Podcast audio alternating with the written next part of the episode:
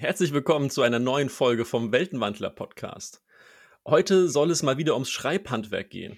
Und da ich das nicht alleine machen möchte, habe ich mir ein bisschen Verstärkung organisiert. Deshalb herzliches Willkommen an die Silke. Hallo. Silke ist freie Lektorin und, und, und aktiv quasi als Lektorat Wortart, wenn ich mich nicht ganz irre. Magst du dich kurz in ein paar Sätzen vorstellen, Silke? Ja, sehr gerne. Ich bin die Silke, bin Germanistin, begeisterter Bücherwurm und Autorin. Und ja, wie der Stefan schon gesagt hat, seit Mai als freie Lektorin tätig. Und in diesem Zusammenhang nehme ich unter anderem besonders gerne die IQUIT-Formeln meiner Autorinnen und Autoren unter die Lupe. Was für eine geniale Überleitung, Silke. Denn heute soll es genau um diese IQUIT-Formeln gehen. Magst du uns erstmal verraten, dieses komische Wort, was ja vielleicht da draußen die Leute nicht so unbedingt, wer sich noch nicht mit, mit äh, Literatur oder mit dem Schreiben stark beschäftigt hat, vielleicht noch gar nicht gehört haben. Was, was sind denn Inquit-Formeln? Also wer Latein in der Schule hatte, weiß vielleicht, dass Inquit die dritte Person Singular von Inquere ist und das heißt übersetzt sagen. Also Inquit heißt er sagt oder sie sagt. Daraus kann man jetzt vielleicht schon ganz gut schließen, was Inquit-Formeln sind. Das sind nämlich diese kleinen Einschübe, die wir für die wörtliche Rede benutzen, um anzuzeigen, wer gerade spricht. In der Regel besteht eine Inquit-Formel aus Nomen bzw. Subjekt plus Sprechverb. Also mal ein einfaches Beispiel, sagte er oder fragte sie. Sprechverben sind im Prinzip alle Verben, die in irgendeiner Art und Weise anzeigen, wie ein Satz gesprochen wird. Also neben sagen gibt es tausend andere Varianten, wie zum Beispiel schreien, flüstern, rufen, jammern und so weiter. Also die Liste lässt sich ja wirklich endlos fortsetzen. Und was zu Inquit-Formeln auch noch wichtig zu wissen ist, die können an drei verschiedenen Positionen in der wörtlichen Rede stehen. Entweder am Anfang, mittig oder nachgestellt. Genau, und dafür habe ich mal ein paar Beispiele mitgebracht, um das zu veranschaulichen. Einfach für diese drei Arten der Inquits, also das ähm, Nachgestellte zum Beispiel, Heute ist aber ein schöner Tag, sagte er. Ganz eindeutig sagte er, ist dann quasi die Inquit-Formel und ist hinten rangestellt. Das gleiche können wir auch nach vorne stellen. Der Lehrer ging zum Schüler und fragte, hast du deine Hausaufgaben? Hier sieht man ja eindeutig, hast du deine Hausaufgaben, ist die wörtliche Rede und vorne dran ist das Fragte. Und das dritte, mein persönlicher Nicht-Liebling, komme ich aber gleich dazu. Los jetzt, sagte Gerd, sonst kommen wir zu spät also da ist es die Inquit-Formel, das sagte Gerd in der Mitte und ist eingeschlossen im Prinzip von der wörtlichen Rede. Warum mag ich diese Art des Inquits nicht so sehr? Das hat jetzt nichts damit zu tun, dass das irgendwie schlechter wäre oder sonst was. Das ist was komplett Subjektives und Persönliches, weil dort die Interpunktion, finde ich, manchmal ein bisschen schwierig ist. Weil im Normalfall wird das, die Inquit-Formel in dem Falle mit Kommata eingegrenzt. Also das heißt, los jetzt, Komma, sagte Gerd, Komma, sonst kommen wir zu spät. Manchmal gibt es aber auch den Fall, wenn die äh, wörtliche Rede zwei ähm, eigenständige Sätze sind, dass dort ein Punkt hinkommt. Und damit sind wir schon beim, beim ersten großen Thema, und zwar die richtige Interpunktion bei der wörtlichen Rede und auch bei diesen Inquit-Formeln entsprechend. Ist tatsächlich einer der häufigsten Fehler, die ich im Lektorat ähm, in dieser Hinsicht habe. Wie ist das denn bei dir, Silke? Fällt es bei dir auch immer wieder auf? Ja, auf jeden Fall. Also die Interpunktion ist immer wieder ein ganz großes Thema und ähm, ja, ist ein Handwerk, was beherrscht werden will. Das hast du schön ausgedrückt. Vielleicht ganz kurz versucht er zu erläutern, was es da für, für Sachen gibt. Also zum Beispiel wird, wenn der Satz, also ich nehme jetzt nochmal ein Beispiel, den ich eben gerade hatte, heute ist aber ein schöner Tag, dann kommt hier kein Punkt hin, sondern ein, eine, also das Anführungszeichen wieder und dann das Komma und dann sagte sie. Das heißt, der Punkt, wenn ein Inquit angehängt ist oder auch, da, also vor allem wenn er angehängt ist, logischerweise, weil der Punkt ja immer am Ende kommt, der wörtlichen Rede dann oder vor einem Satz, fällt dann weg. Währenddessen sind zum Beispiel bei Ausrufezeichen oder Fragezeichen, die bleiben weiterhin da, weil das halt quasi den, den Sinn des, des Satzes mit äh, signalisiert. Also man sieht schon, das ist total kompliziert und ähm, bisschen schwierig akustisch zu erklären. Ähm, dementsprechend, wir haben auch noch mal ein bisschen Infos von verschiedenen Blogbeiträgen oder auch zum Beispiel ähm, vom Zeilenschlinger Podcast die haben auch über Dialoge gesprochen und haben dort eben das Ähnliche festgestellt, dass es einfach so ist, dass man es akustisch nicht so gut erklären kann und haben dafür einen Blogbeitrag gemacht. Den werden wir in den Shownotes verlinken, dass das einfach nochmal nachgelesen werden kann für die Leute, die das äh, interessiert. Genau, wir haben auch einen weiteren Blogartikel auf wörtlicherede.de rausgesucht. Da wird auch nochmal sehr schön übersichtlich dargestellt, wie die Interpunktion funktioniert, vor allem auch eben bei vorangestellten, mittigen, bzw. eingeschobenen oder nachgestellten Equid-Formeln. Also da lohnt sich es auf jeden Fall auch mal reinzuschauen. Und weil aller gute Dinge drei sind, haben wir noch einen dritten Beitrag.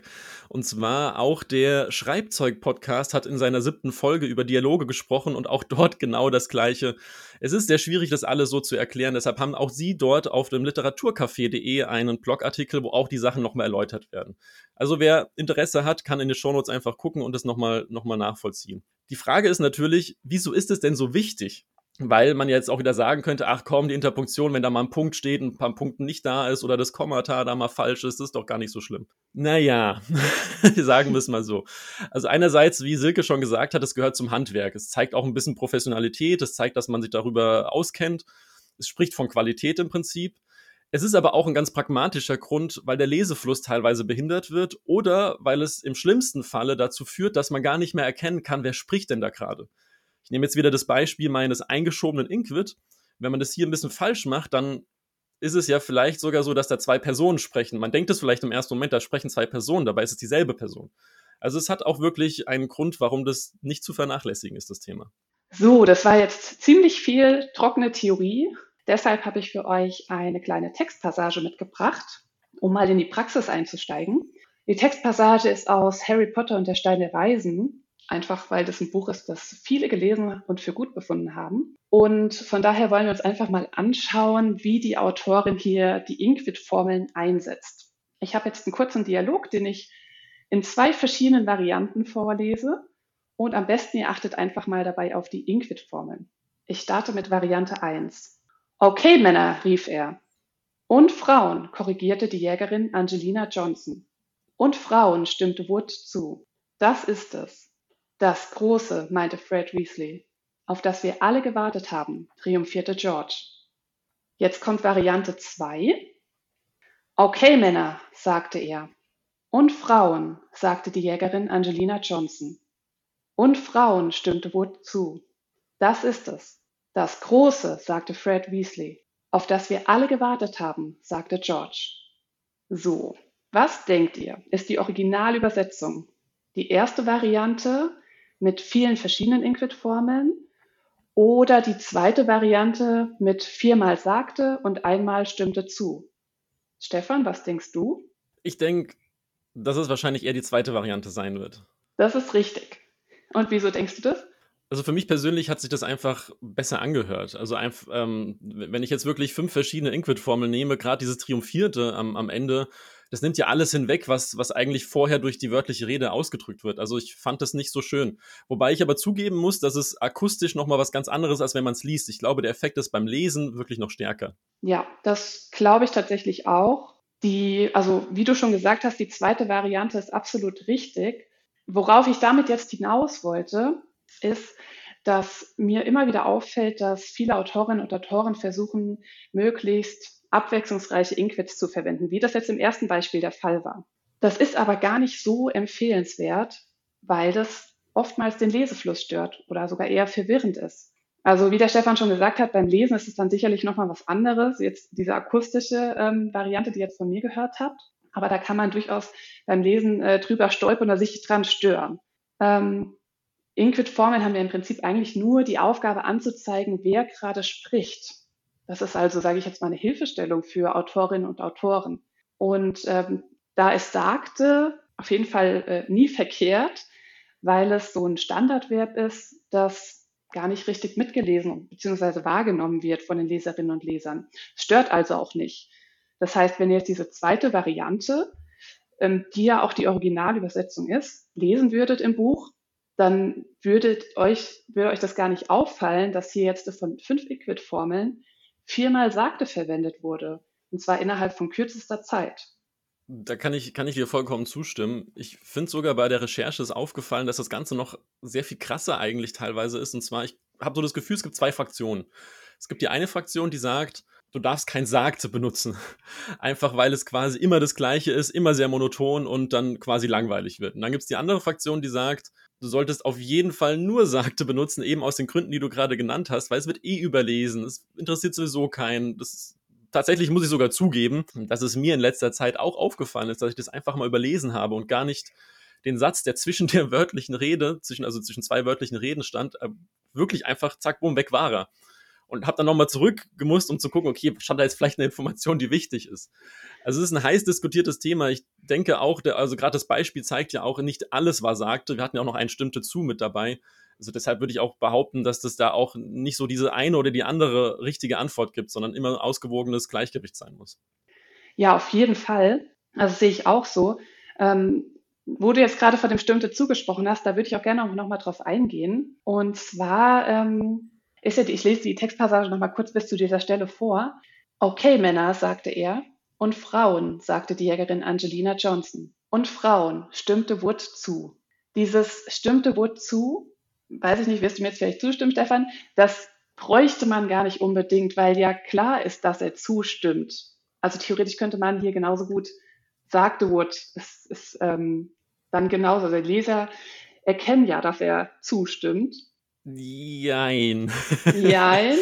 also ich, ich muss zugeben, ich, ich kenne die Stelle an sich jetzt nicht. Also der Kontext ist für mich jetzt relativ schwierig zu, zu greifen und daher fand ich das jetzt für mich persönlich sehr gut als Unterstützung, weil halt zu wissen, okay, was er damit wirklich meint. Aber wenn, wenn es aus dem Kontext einfach komplett ersichtlich ist, wie du es jetzt schon gesagt hast, dass es definitiv eine Zustimmung ist und jetzt nicht was Sarkastisches oder was, was anderes, ähm, quasi, mhm. wo noch eine, eine Metaebene mit dabei ist, dann würde ich dir definitiv dann, dann zustimmen. Aber ansonsten finde ich das trotzdem gar nicht so schlimm, ehrlich gesagt. Okay, ich wollte jetzt auch nicht unbedingt darauf hinaus, dass es schlimm ist. Also ich finde es auch nicht schlimm. Ich wollte eigentlich nur zeigen, es wäre nicht unbedingt notwendig, ähm, das Sprechverb zu konkretisieren. Aber ich finde es an der Stelle auch echt ganz gut, weil das so ein bisschen Abwechslung reinbringt. Also wir haben fünf Inquit-Formeln auf kürzester Zeit und davon viermal sagte. Und dann finde ich es ganz gut, dass mittendrin einmal ein anderes Sprechverb kommt, einfach um das Ganze so ein bisschen aufzulockern. Und dazu finde ich auch noch, dass dieses Sprechwert, also, also dieses stimmte zu, die Inquit-Formel jetzt hier in dem Falle auch nicht so stark auffällt. Also, wo ich halt wirklich bei der ersten Version, die du vorgelesen hast, drüber gestolpert bin, war dieses Triumphierte am Ende. Das ja. hat mich total rausgerissen tatsächlich. Und das fand ich ja. beim Stimmte zu, ist das, es ist wie ein Sagte fast schon für mich persönlich. Ja, das ist nicht so stark, ne? Ja. Genau. Das finde ich auch, das stimmt. Jetzt hast du ja schon die ganze Zeit gesagt, die, das Inquit ist ja eigentlich dafür da, um anzuzeigen, wer spricht. Und da gibt es auch so eine kleine Stolperfalle, die äh, man beachten sollte, was alles rund ums Thema der, der Sprecher im Prinzip oder die Sprecherin, die gerade dann erwähnt wird. Und zwar hat man das öfter, wenn man zum Beispiel Texte vorliest dann ist es manchmal schwierig festzustellen, wer spricht denn jetzt da gerade, bis irgendwann die Inquit-Formel kommt und meist halt am Ende. Und dann kommt auch in 99 Prozent äh, Richtung Murphys Gesetz natürlich auch kein sagte er sie oder sonstige, sondern flüsterte zum Beispiel. Und dann hat man den ganzen Satz gerade vorgelesen und eigentlich hätte man ihn flüstern sollen. zum Beispiel. Aber auch mir geht es tatsächlich öfter so, wenn ich lese und dann am Ende nochmal total viel beschrieben wird, wie das eigentlich gerade gesagt wurde, dass ich dann den Satz nochmal lesen muss, um wirklich die Bedeutung zu verstehen. Deshalb, als kleiner Tipp, ist es auch nicht verkehrt, von möglichst klar und voran, vorangestellt ähm, klarzustellen, wer gerade spricht. Was natürlich noch viel geschickter ist, das kann man natürlich auch mit der wörtlichen Rede einfach mit einbauen. Also wenn man die wörtliche Rede so gestaltet, dass einfach klar ist, wer da gerade spricht, ist natürlich noch besser, als vorne dran noch mal eine ganze Beschreibung reinzupacken. Aber sag mal, Silke, was, was hast du denn noch für häufige Fehler, die dir auftauchen? Es gibt noch einen ganz klassischen Fehler, der ich auch, den ich auch immer wieder, ähm, der mir auch immer wieder begegnet und den ich auch gerne nochmal mit dir diskutieren möchte. Dafür habe ich ein weiteres Beispiel mitgebracht und wollte einfach mal fragen, ob dir dabei was auffällt. Dem kann ich nur zustimmen. Dieser Müll muss unbedingt entsorgt werden, nickte er. Okay, also ich weiß ja, dass es eine Gebärdensprache gibt. Allerdings, dass diese so stark mit dem Kopf mit verinnerlicht ist, dass man einen ganzen Satz nicken kann, ist mir jetzt noch neu. Mir auch. ja, also nickte er ist, also nicken ist kein Sprechverb. Man kann einen Satz nicht nicken. Man kann einen Satz sagen und danach nicken von mir aus. Also zum Beispiel, dem kann ich nur zustimmen. Dieser Müll muss unbedingt entsorgt werden. Er nickte. Das wäre jetzt was, wo ich sagen würde, das kann man schreiben aber nickte eher, würde ich als Lektorin auf jeden Fall anstreichen im Text. Geht mir definitiv genauso. Hast du noch ein anderes schönes Beispiel diesbezüglich? Ja, noch ein, ein sehr schönes, ein sehr häufiges Beispiel. Wenn Tim wieder eine neue Lokomotive möchte, kann ich ja schlecht Nein sagen. Lachte die Mutter. Kommt dir das bekannt vor? Es kommt mir sehr bekannt vor. Also nicht, weil ich jetzt eine Lokomotive haben möchte. ähm, aber dieses Thema, dass man einen Satz lachen kann oder nicht, wird ja immer wieder heiß diskutiert und ich bin da definitiv der Überzeugung, dass man das nicht kann. Man kann keinen ganzen Satz so komplett, wie du gerade vorgelesen hast, lachen. Wenn man das kann, dann versteht man, glaube ich, nichts mehr, weil man halt lacht und nicht spricht. Richtig, ja. Also auch Lachen ist ein Verb, das ich äh, nicht als Sprechverb ansehen würde. Und von dem her ähm, meine Empfehlung, das eher zu vermeiden als Inquit-Formel zumindest. Ich habe noch ein Beispiel dabei. Was für ein Tag, seufzte Heike. Finde ich jetzt gar nicht so schlimm, ehrlich gesagt. Mhm. Es ist wieder so ein kleiner, ja, so, so, ein, so ein Zwischenfall Twitter, sag ich mal. Und zwar das Seufzen. Ich finde schon, dass man einzelne Wörter oder auch ein Wort vor allem, also auch gerade so, was für ein Tag. Das, das, kann man wirklich so ein bisschen seufzen.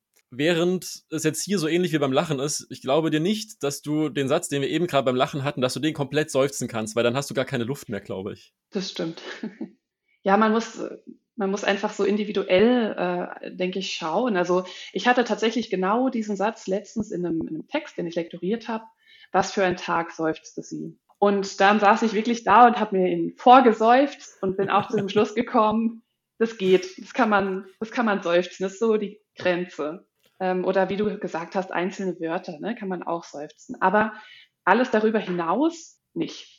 Ja, da, da stimme ich dir zu. Also ich habe auch tatsächlich immer, also ich, ich merke das wirklich bei, bei jedem Autor, jeder Autorin, dass die so ein paar Lieblingswörter hat, die sie gerne auch als Inquit benutzt. Und ich auch immer wieder in Diskussionen gerate und es halt diese, diese Zwischenfälle gibt, wo, wo man sagt, ja, man kann das noch machen und es wird ja auch meistens von den Lesern ähm, angenommen, sag ich mal, gar nicht so schlecht be bewertet oder, oder stolpert auch niemand drüber. Aber das ist auch wieder eine Sache, man muss einfach mit, mit dem Partner dann, in dem Fall halt die Autorin, ähm, Autor, einfach drüber sprechen, das aufzeigen, dass das vielleicht nicht ideal ist und dass man vielleicht überlegen sollte, es doch ein bisschen abzuändern. Es gibt ja noch ganz andere Möglichkeiten, da kommen wir ja noch zu wo man einen Inquit auch einfach vielleicht umgehen könnte. Aber man muss es halt trotzdem einfach erstmal aufzeigen und bemerken.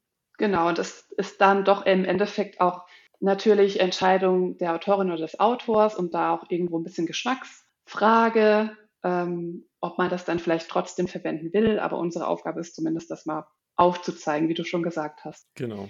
Gibt es weitere Fehler, Stefan, die dir immer mal wieder in einem Lektorat begegnen? Es gibt zumindest noch, noch einen Tipp, den ich geben kann, auf jeden Fall was, was auch immer wieder aufschlägt. Und zwar, das ist so ein bisschen diese zeitliche Abfolge. Hier auch ein kurzes Beispiel. Seine Stimme war leise. Du darfst den Drachen nicht wecken. Jetzt wird man vielleicht erstmal sagen, okay, es ist doch gar nicht schlimm, was, was ist jetzt das Problem daran? Das Problem daran ist eigentlich, dass vorweg gesagt wird, dass die Stimme leise ist, aber danach erst die Stimme ertönt.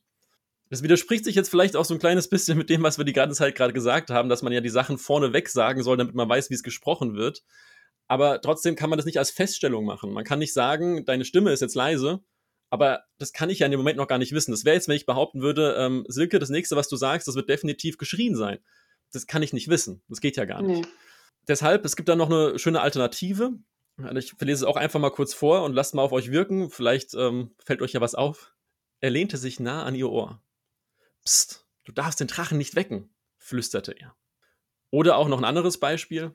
Du darfst den Drachen nicht wecken. Seine Stimme war nur ein kaum wahrzunehmendes Hauchen. Natürlich merkt man jetzt hier wieder, okay, wir haben jetzt zwei Sachen eigentlich. Bei dem Psst und das Flüsterte ist ja das Flüsterte eigentlich schon fast wieder ein bisschen überflüssig, weil man ja eigentlich mit dem Psst, es ist sehr seltsam, dieses Geräusch zu machen, ja eigentlich schon weiß und auch durch dieses nah an das Ohr lehnen, dass das ja schon geflüstert sein dürfte.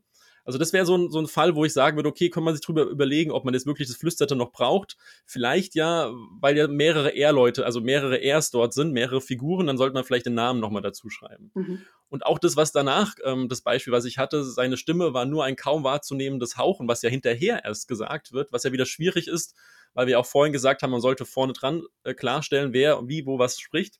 Und ich finde diese Beispiele einfach so wichtig, weil es halt, man sieht, dass man es nicht so pauschalisieren kann es gibt nicht so diese eindeutige Empfehlung, wie wir es ja vorhin schon beim Sagte hatten. Man darf Sagte benutzen, man darf aber auch sagen, dass man Sagte nicht benutzen möchte. Es gibt kein richtig oder falsch da hundertprozentig. Und es kommt immer sehr stark auf den Kontext drauf an, auf die Szene. Sind es mehrere Figuren, sind es nur zwei Figuren? Und dementsprechend, ähm, es ist wie bei jedem Schreibtipp, wie ich persönlich finde, ähm, es gibt halt kein richtig oder falsch. Wie siehst du das, Silke? Ja, definitiv. Also es gibt leider nicht die goldene Regel, die man ja als Autorin oder Autor manchmal gerne hätte. Ähm, es ist so ein bisschen persönlicher Stil, es ist Geschmacksfrage.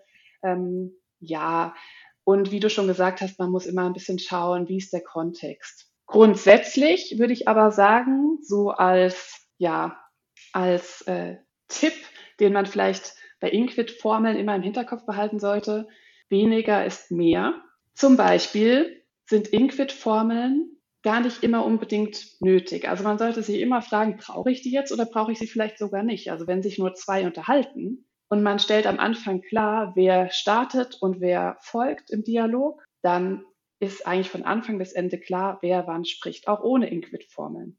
Und in dem Fall ist es dann besonders wichtig, jetzt kommen wir wieder auf den Anfang zurück, auf die Interpunktion zu achten. Das heißt, die sollte dann schon wirklich passen, damit äh, die Leserinnen und Leser nicht aus dem Lesefluss kommen, wenn eben vor allem auch äh, zwischendurch mal keine Inquit-Formeln verwendet werden. Also es wirklich klar ist, wer spricht gerade, wer ist an der Reihe. Dann gibt es auch Alternativen zur klassischen Inquit-Formel. Und zwar kann man auch so einen Dialog mal unterbrechen mit einer Mimik, Gestik oder Handlung der Figur. Das sind keine Inquit-Formeln, aber sie können trotzdem anzeigen, wer gerade spricht. Mal so ein Beispiel für eine Handlung. Er drehte sich zu mir um. Was hast du gesagt? Oder für eine Mimik. Sie runzelte die Stirn. Wir sollten nichts überstürzen. Und damit kann man auch noch mal ganz gut zeigen, was drumrum ja gerade so passiert, wie vielleicht eine Figur interagiert, was sie für eine Mimik hat, ne, um den Leser da einfach noch ein bisschen mitzunehmen und miterleben zu lassen. Ähm, das finde ich auch immer ganz nett, um ja, so einen Dialog mal ein bisschen aufzulockern und ein bisschen Abwechslung reinzubringen. Ähm, ist einfach eine schöne Alternative zu einer Inquit-Formel. Definitiv. Was, was mir an der Stelle noch einfällt, weil du es gerade so schön gesagt hast, mit den, ähm, wenn man die Inquit-Formel komplett weglässt und dann ja eigentlich darauf achten muss, dass man weiß jetzt, wer gerade spricht. Es gibt noch eine sehr, sehr wichtige Sache, die haben wir noch gar nicht erwähnt.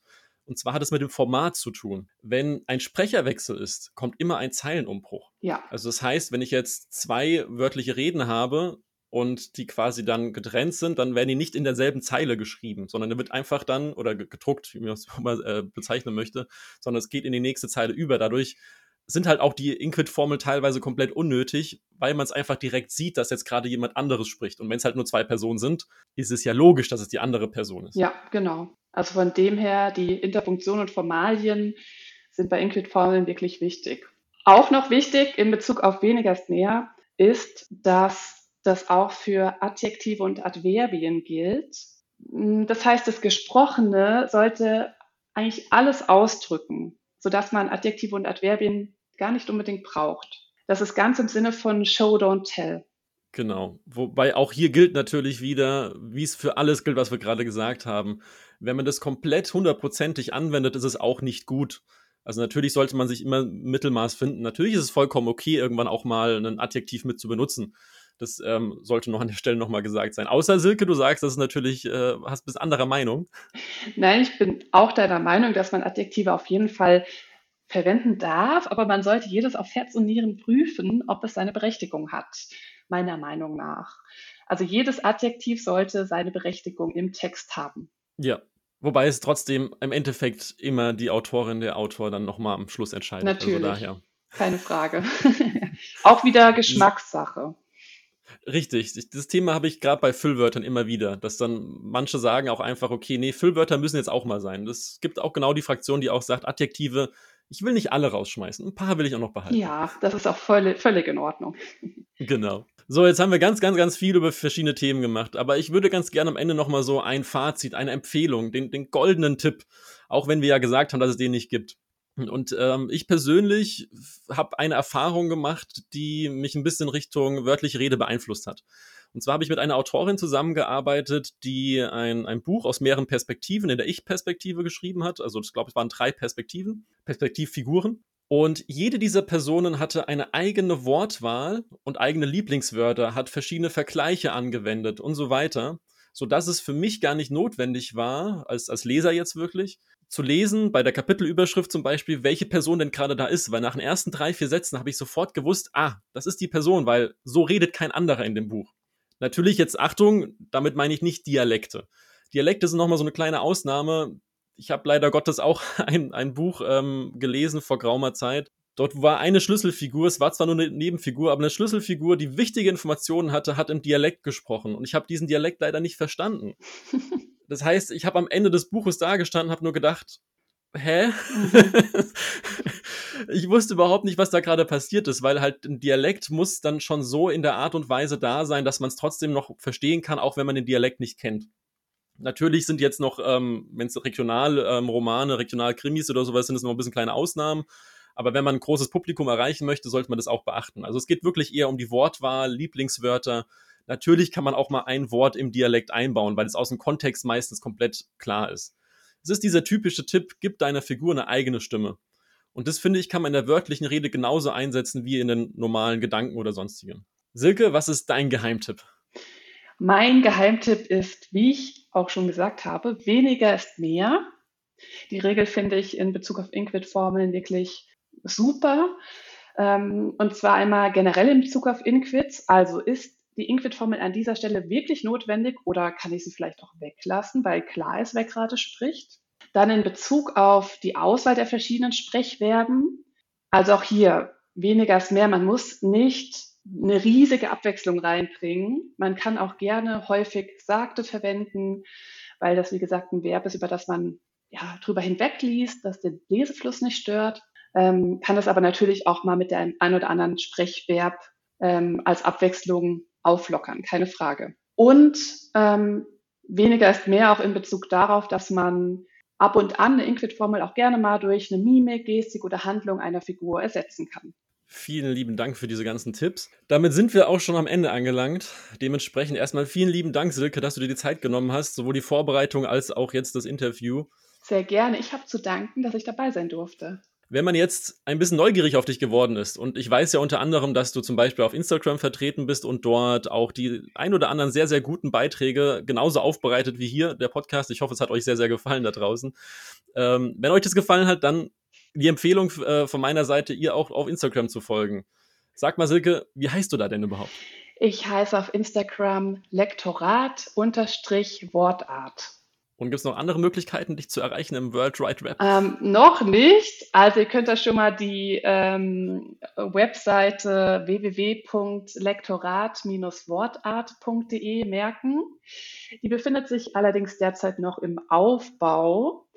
Aber sobald die online geht, werde ich natürlich auch auf Instagram darüber informieren. Und wie immer stelle ich die ganzen Links natürlich auch in die Show Notes. Das heißt, bei dieser Folge lohnt es sich definitiv nochmal reinzugucken, weil wir haben ja die drei Blogbeiträge von vorhin, wo es um die Interpunktion ging. Wir haben jetzt nochmal die Adressen, wie man Silke erreichen kann. Und dementsprechend bleibt mir jetzt eigentlich nur noch ähm, kurz anzuteasen, was denn nächste Woche im Weltenwandler-Podcast wieder passieren wird. Und zwar nächste Woche werden Rahal und ich eine Rezension, unsere Reads mal wieder machen. Und da wird es ein Buch geben, und zwar Azurie, Tochter aus Mondlicht und Tränen von Jessica Amancona. Ich hoffe sehr, dass ich den Namen richtig ausgesprochen habe. Leider ist es ein offenes Geheimnis, dass ich Namen noch nicht so gut ähm, aussprechen kann, aber das wird Rahel nächste Woche bestimmt dann richtig stellen, falls das jetzt komplett daneben war. In dem Sinne, habt eine schöne Woche und bis nächste Woche. Tschüss. Tschüss.